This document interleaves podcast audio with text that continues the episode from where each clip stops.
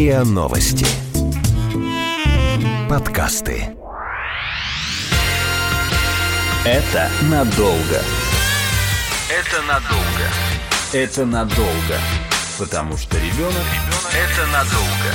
Подкаст о том, как быть родителем и не спятить. Это надолго. Привет, с вами подкаст «Это надолго», подкаст о том, как быть родителем и не спятить. Здесь мы ищем ответы на самые трудные вопросы о рождении и воспитании детей. Привет, я Лина, детей у меня пока нет, но я пытаюсь разобраться в этой теме, поэтому иногда задаю наивные и даже глупые вопросы. Я Настя, журналист, мама восьмилетнего Миши, основатель проекта психологической информационной поддержки родителей Family 3. За 8 лет я насобирала некоторые ответы, зато вопросов появилось еще больше. В нашем подкасте мы часто говорим о том, что с детьми надо разговаривать на понятном для них их языке, используя доступную лексику, учитывая их возраст, психологическое состояние в конкретный момент, уметь их слушать и слышать. Но как это сделать? Это тоже очень важное знание для каждого родителя, как подобрать слова, как научиться понимать собственного ребенка, потому что очень часто дети и родители говорят попросту на разных языках. Знаешь, а за рубежом у них даже есть такое понятие язык Тодлера. И прям это общее известное, общедоступное знание. А у нас, по-моему, это по-прежнему нечто такое сакральное и покрытое мраком. И вообще непонятно, а что такое, как бы, зачем с ними как-то специально разговаривать? Да, с да, нами да. вот никто специально не разговаривал, ни на каком языке. Я сказала, и все. Это точно. Спросим об этом детского психолога, игрового терапевта, отца троих детей Александра Покрышкина. Саш, привет. Привет, Привет. Саша. Ну что психологи такое выдумают, что с детьми надо как-то особенно разговаривать? Что они не люди, что ли? Скажи что-нибудь на ребячем языке. Просто казалось, что действительно дети очень сильно, совсем иначе, чем мы думают и используют слова. И поэтому нам приходится учить этот язык. Оказалось, что все гораздо сложнее, что ребенок это не человек, который просто знает меньше, чем я. Подожди, ребенок это не человек, точка. Это человек, который не только не знает меньше, чем я, но еще и думает по-другому. И говорит по-другому. Поэтому с ним нужно общаться. Его нервная система устроена совсем иначе. Да? Там, где я могу потерпеть, где мне может кто-то сказать, подожди три минуты, ладно, мы сейчас приедем, две минутки подожди до поворота. Ресурсы нервной системы ребенка могут закончиться гораздо раньше, чем это произойдет. Что такое две минуты для ребенка, да? Это вечность. Конечно, да. И это еще большая нагрузка. Ждать две минуты там, человеку, которому, например, да, если это тодлер, то это значит, что ему меньше трех лет. Это такое, ну, в общем, испытание. Большая задача. Не значит, что они никогда не могут так сделать. Но в целом требовать этого на регулярной основе от них мы ну, не можем. Подожди, это научно доказано? Вот мне хотелось бы сразу разобраться. Да, разумеется. Приведите доказательства. Да, разумеется. Это раньше было такое очень... Какое-то, да, было ощущение, что вот психологи, они просто добрые, нянчатся с детьми, и вот они поэтому, да, сегодня у нас все эти данные подтверждены нейробиологией, и мы знаем, что мозг и те отделы, которые отвечают за понимание речи и за саморегуляцию, которая есть основа, да, функции нервной системы, которая позволяет нам сохранять душевное равновесие. Они развиваются только у детей. У них значительно меньше этих ресурсов. Это, ну, физиология. Да, это такой вот даже биологический факт, что это совсем по-разному, да, формально похоже, все структуры те же самые, но по-другому все устроено, да, и сил, а на это гораздо меньше. Подожди, и когда же можно начинать с детьми на человеческом разговаривать?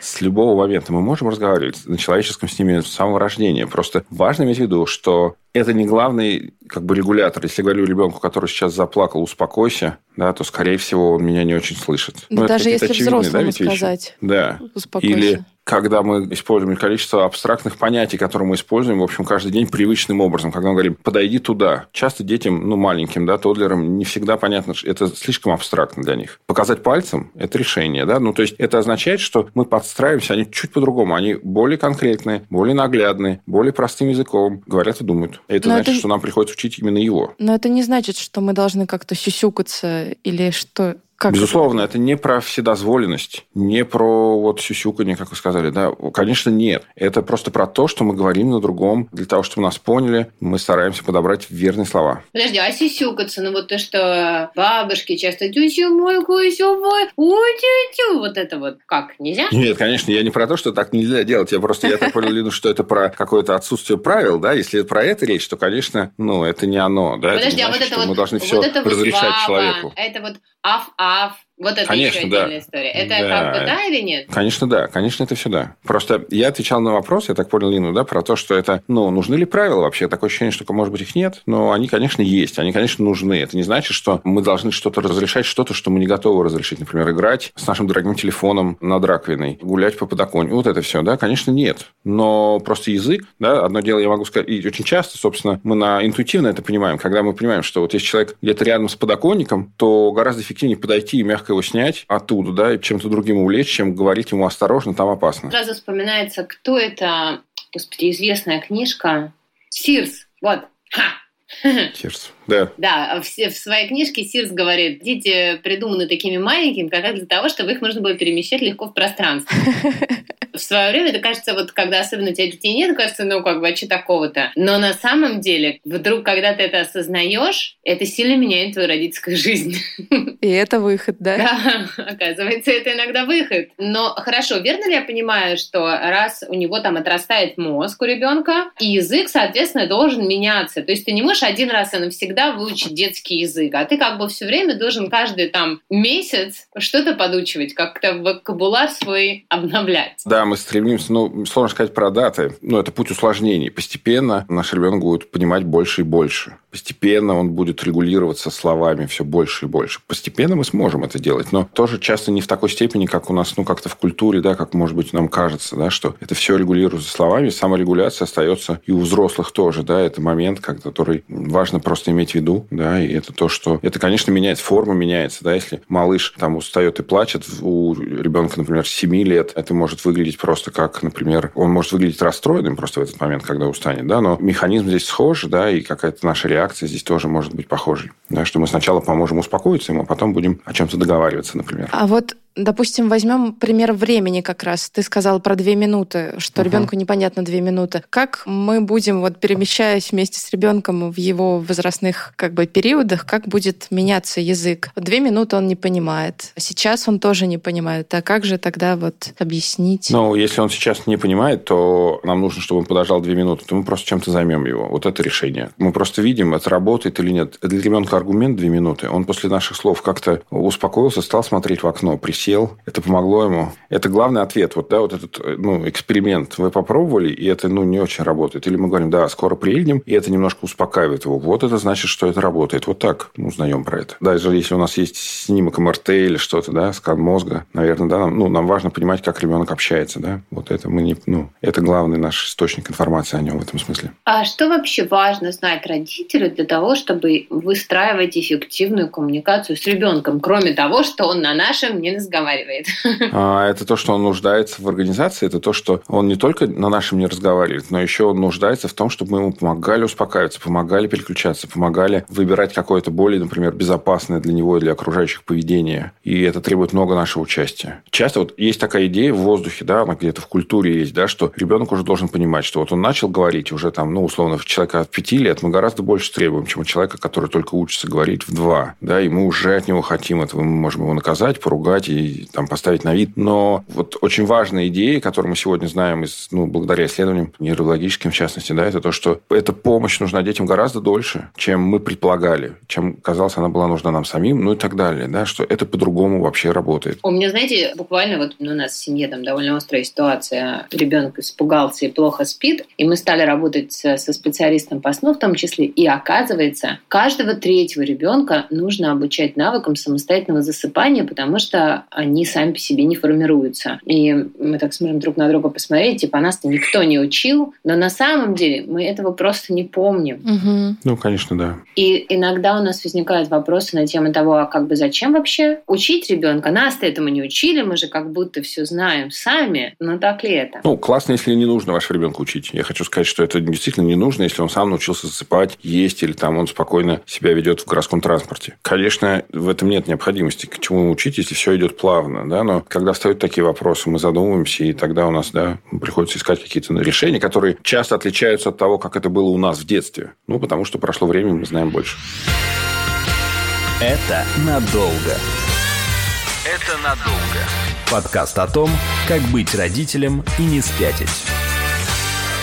Мне, как человеку без практики, что я вообще там подхожу к детям своих подруг, и я окажусь такой старый, взрослый, огромный, и они меня совершенно не понимают. Мне кажется, какой-то простой, ну, тот язык, на котором они говорят, это язык каких-то действий, да, вы можете показать ему что-нибудь. Часто детям, да, сложно спросить у него, как дела у Тодлера, и это, ну, скорее всего, поставит его в тупик, и он быстро потеряет к вам интерес, да, и спросить у него, что это там у тебя, и смотреть, что у меня есть, вот это то, что строит мостик между нами, да, что смотри, что у меня есть, или просто что-то сделать лицом или рукой, или, в общем, да, ну, как-то вовлечь во что-то, что можно делать, это то, что в первую очередь, скорее, позволяет контакт нам установить с детьми этого возраста. И это какой-то их понятный язык наглядных действий. И в меньшей степени слав. А у меня вопрос про то, как границы выстраивать, потому что я сейчас опять мы начали разговор про то, что ребенку две минуты, и мы приехали, ничего не значит. Я сразу вспоминаю того осла из Шрека. Да, да, да.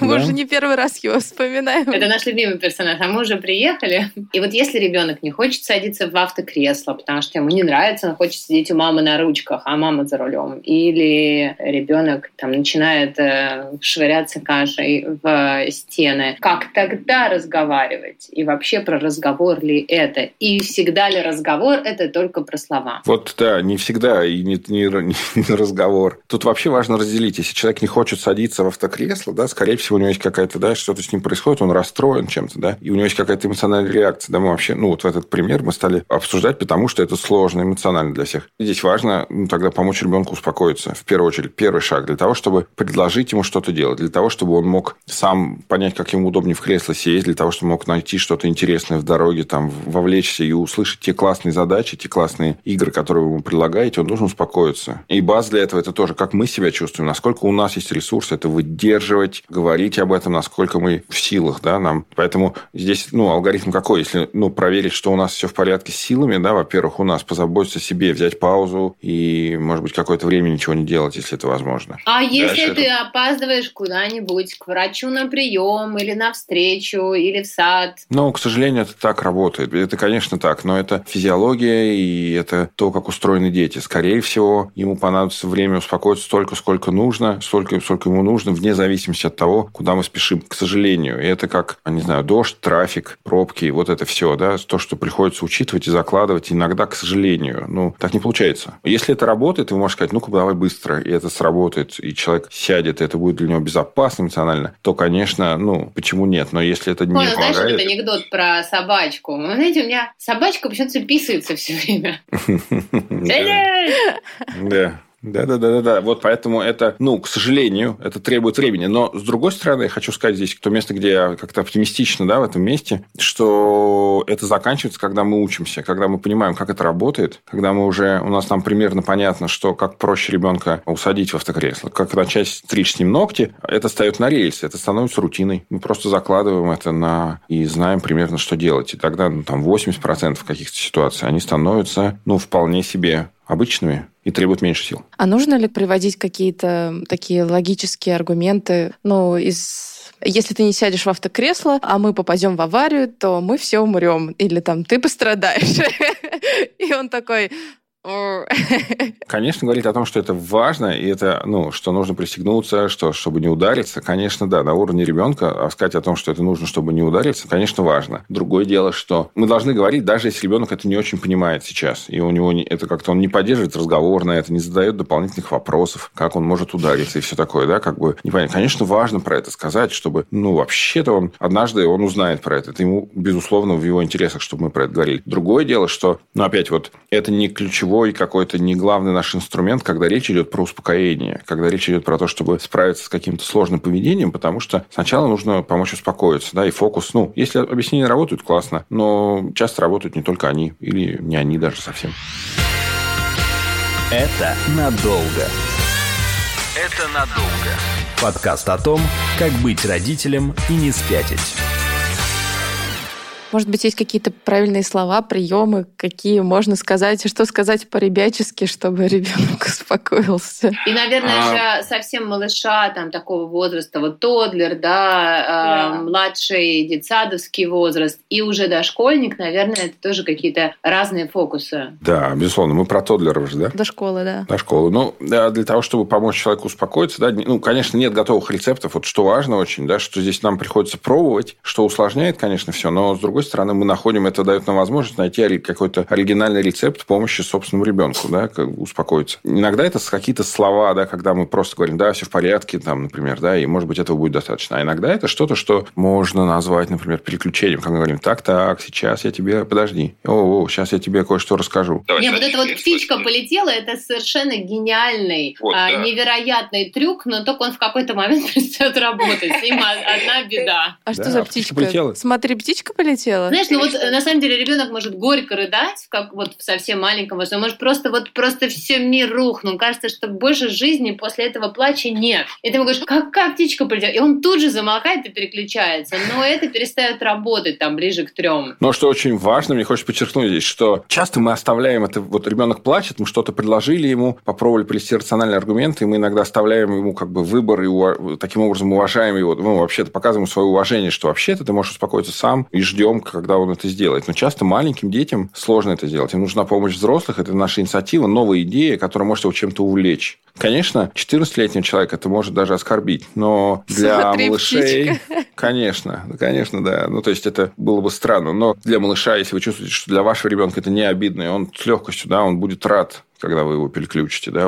Если он так успокаивается, то это как раз вариант. Следующий важный момент, о котором не очень привычно, нам чему мы учимся тоже благодаря каким-то открытиям да, в детской психологии, это то, что ну, очень важно говорить о чувствах, очень важно эмоционально откликаться на то, что, чтобы ребенок заметил, что мы еще эмоционально да, откликнулись. Тоже много было исследований на тему, как дети считывают наши сигналы, и невербальные сигналы, они на первом месте, разумеется. Да? И это значит, что тон голоса, интонация. Да? Часто мы взрослые, ну, взрослому достаточно считать, что я ему сочувствую, если я просто чуть-чуть изменю интонацию, скажу, что я сочувствую, да, а ребенок может не заметить, поэтому нам приходится немножко еще утрировать свои реакции и делать их более заметными для детей. И это тоже, да, и когда мы сочувствуем, и когда мы показываем птичку, и когда мы предлагаем сказку, это такой вот смазочный материал, на котором все едет, да, это то, что как-то оживляет все это, помогает им наши эмоции, помогают детям увлечься, и это то, что точно мы можем использовать с тодлерами. Ну, и не только с тодлерами, на самом деле история про сказку, она работает и с дошкольниками, Конечно, с, даже с младшими школьниками, превратить что-то в игру. Тут главный фокус в том, чтобы в этот момент у родителя был ресурс на эту игру и на изобретательность. Потому что если родитель после восьмичасового рабочего дня пробок с мыслью о неготовом ужине... О, да. Да, конечно. Конечно, требует сил. Мне кажется, это важная тоже тема про то, что есть такая идея, что мы должны... Что вообще-то хорошие родители, дети ложатся спать вовремя и в автокресле не капризничают. Но вообще-то это, конечно, не так. Это требует силы. Это вообще очень ну, непростой процесс. И нам самим часто в этом месте нужна забота, да, и понимание, сочувствие. И в итоге эта позиция помогает нам проще относиться к таким моментам. Еще и не ругать, не добавлять ко всему этому, еще и какое-то недовольство внутреннее, недовольство собой. Мы, кстати, в, в цикле, который мы делаем для Family Tree с Сашей, он в том числе там рассказывает про то, как дети думают, и про то, как э, переводить со взрослого на детский. Такой курс для переводчиков со взрослого на детский. Мы там в том числе говорим о родительском ресурсе и там более глубоко обо всех этих нюансах упоминаем. А нужно ли как-то вот специально оставлять ребенка, чтобы он порыдал, поплакал, остался со своими эмоциями и не пытаться его успокоить и говорить с ним на его языке? Это вопрос того, что нужно вашему ребенку. Некоторым детям действительно нужна пауза, чтобы от них отстали и не трогали. А другим, ну, важно, наоборот, нужна активная помощь родителей. Кто-то кому-то надо на ручки, а кому-то нужно, чтобы просто мы были рядом. Это вопрос, как ребенок перенесет это, да? То есть это такой... Личный очень, да, индивидуальный? Да, да, да, да. Это не может быть таким вот поток поставленным приемом, да, это то, что... Ну, я ссылаюсь на исследования, потому что это часть нашей профессии. Исследования нам показывают, что, ну, вот такой опыт, да, тайм-аутов и на какого-то оставления, да, ребенка одного, он, во-первых, не помогает выработать новое поведение, потому что в этот момент ребенок ничему не учится, да, во-вторых, часто для них это опыт какого-то, да, одиночества, изоляции,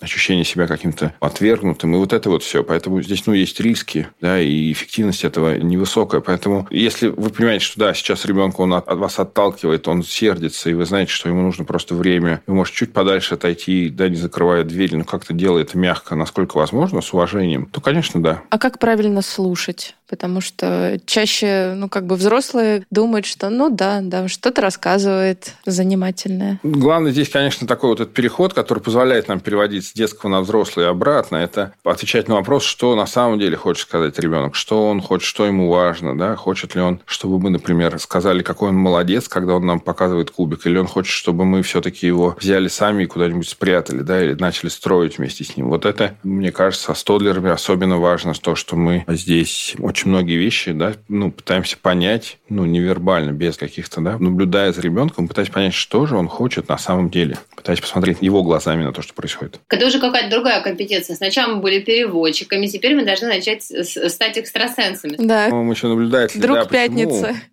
Да, это хороший вопрос. Типа, давайте какую-нибудь, на какой-нибудь ситуации разберем ребенок, например, взял и толкнул своего ровесника на детской площадке, когда тот потянулся за его ведерком. Что происходит с нашим ребенком в этот момент? Почему он так делает? Он жадничает, он не хочет отдавать, потому что он думает, что его сломают это ведерко или что-то, да? Ну, скорее всего, он... А, и мы часто, да, так, так обсуждаем это с ним, да, мы часто говорим, о, не надо жадничать, зачем ты, он же просто хотел у тебя взять что-то, да? Скорее всего, для Тодлера это была просто, ну, какая-то неприятная ситуация, когда он не хотел отдавать. И мы можем говорить с ним об этом, да, очень неприятно. Мальчик подошел, ты не ожидал вообще-то, фу-фу. Ну, мы не деремся, конечно, но вот это, да, похоже было... Ты не хотел давать ядро, это было раз, это было неожиданно. Ты стоишь, и вдруг раз у тебя забирают, это неприятно. Вот, да, ну, понимать смысл действий наших детей, просто наблюдая за ними. Как мне кажется, так сложно понять детей. Вот особенно, когда у тебя нет практического опыта, ты слушаешь теорию, думаешь, черт. Да, да, да, да, да. Я да, сейчас слушаю да, поэтому и думаю, самые, черт. самые современные подходы, они в чем заключаются, что это там, это не лекции, ну вот в целом, да, что это еще там программа наблюдения за младенцами. Вот это то, что, ну, мне понятно, как это работает, потому что разговаривать про это, ну, это невозможно просто. Я, ну, как бы, когда ты консультируешь, да, я тоже вот, ну, у меня был опыт, когда я консультировал родителей, не глядя на ребенка. Ну, это такое, ну, как бы лекции, да, нужно, сейчас мне нужно видео, чтобы я хоть примерно понял, о чем речь, да. Но это то же самое. То есть, самое главное, что сегодня у нас есть, да, это практика. Мы понимаем, что это вот есть базовые вещи, они нужны для понимания. Но дальше нужна практика. Это как машину водить по учебнику. Ну, так же не работает. Ну, то же самое. И заметить это, вот самое главное здесь, невероятно важно, это понять, как, ну, заметить момент, что нам специалист может дать, когда у нас получилось Часто коллеги называют это просто жемчужиной. Они смотрят, вот первое знакомство с семьей, они смотрят, как люди играют с ребенком, и потом смотрят вместе видеозаписи. невероятно важно, ну, и для специалиста, и для родителей, ну, найти этот момент, когда, ну, получилось. Вот здесь получилось. И это то, что позволяет идти дальше. Ну, то есть, вот это было бы странно, если бы так бы помогало. Потому что связать это с практикой – это целое отдельное дело. Вот что я хочу сказать, да, что это требуется время на это.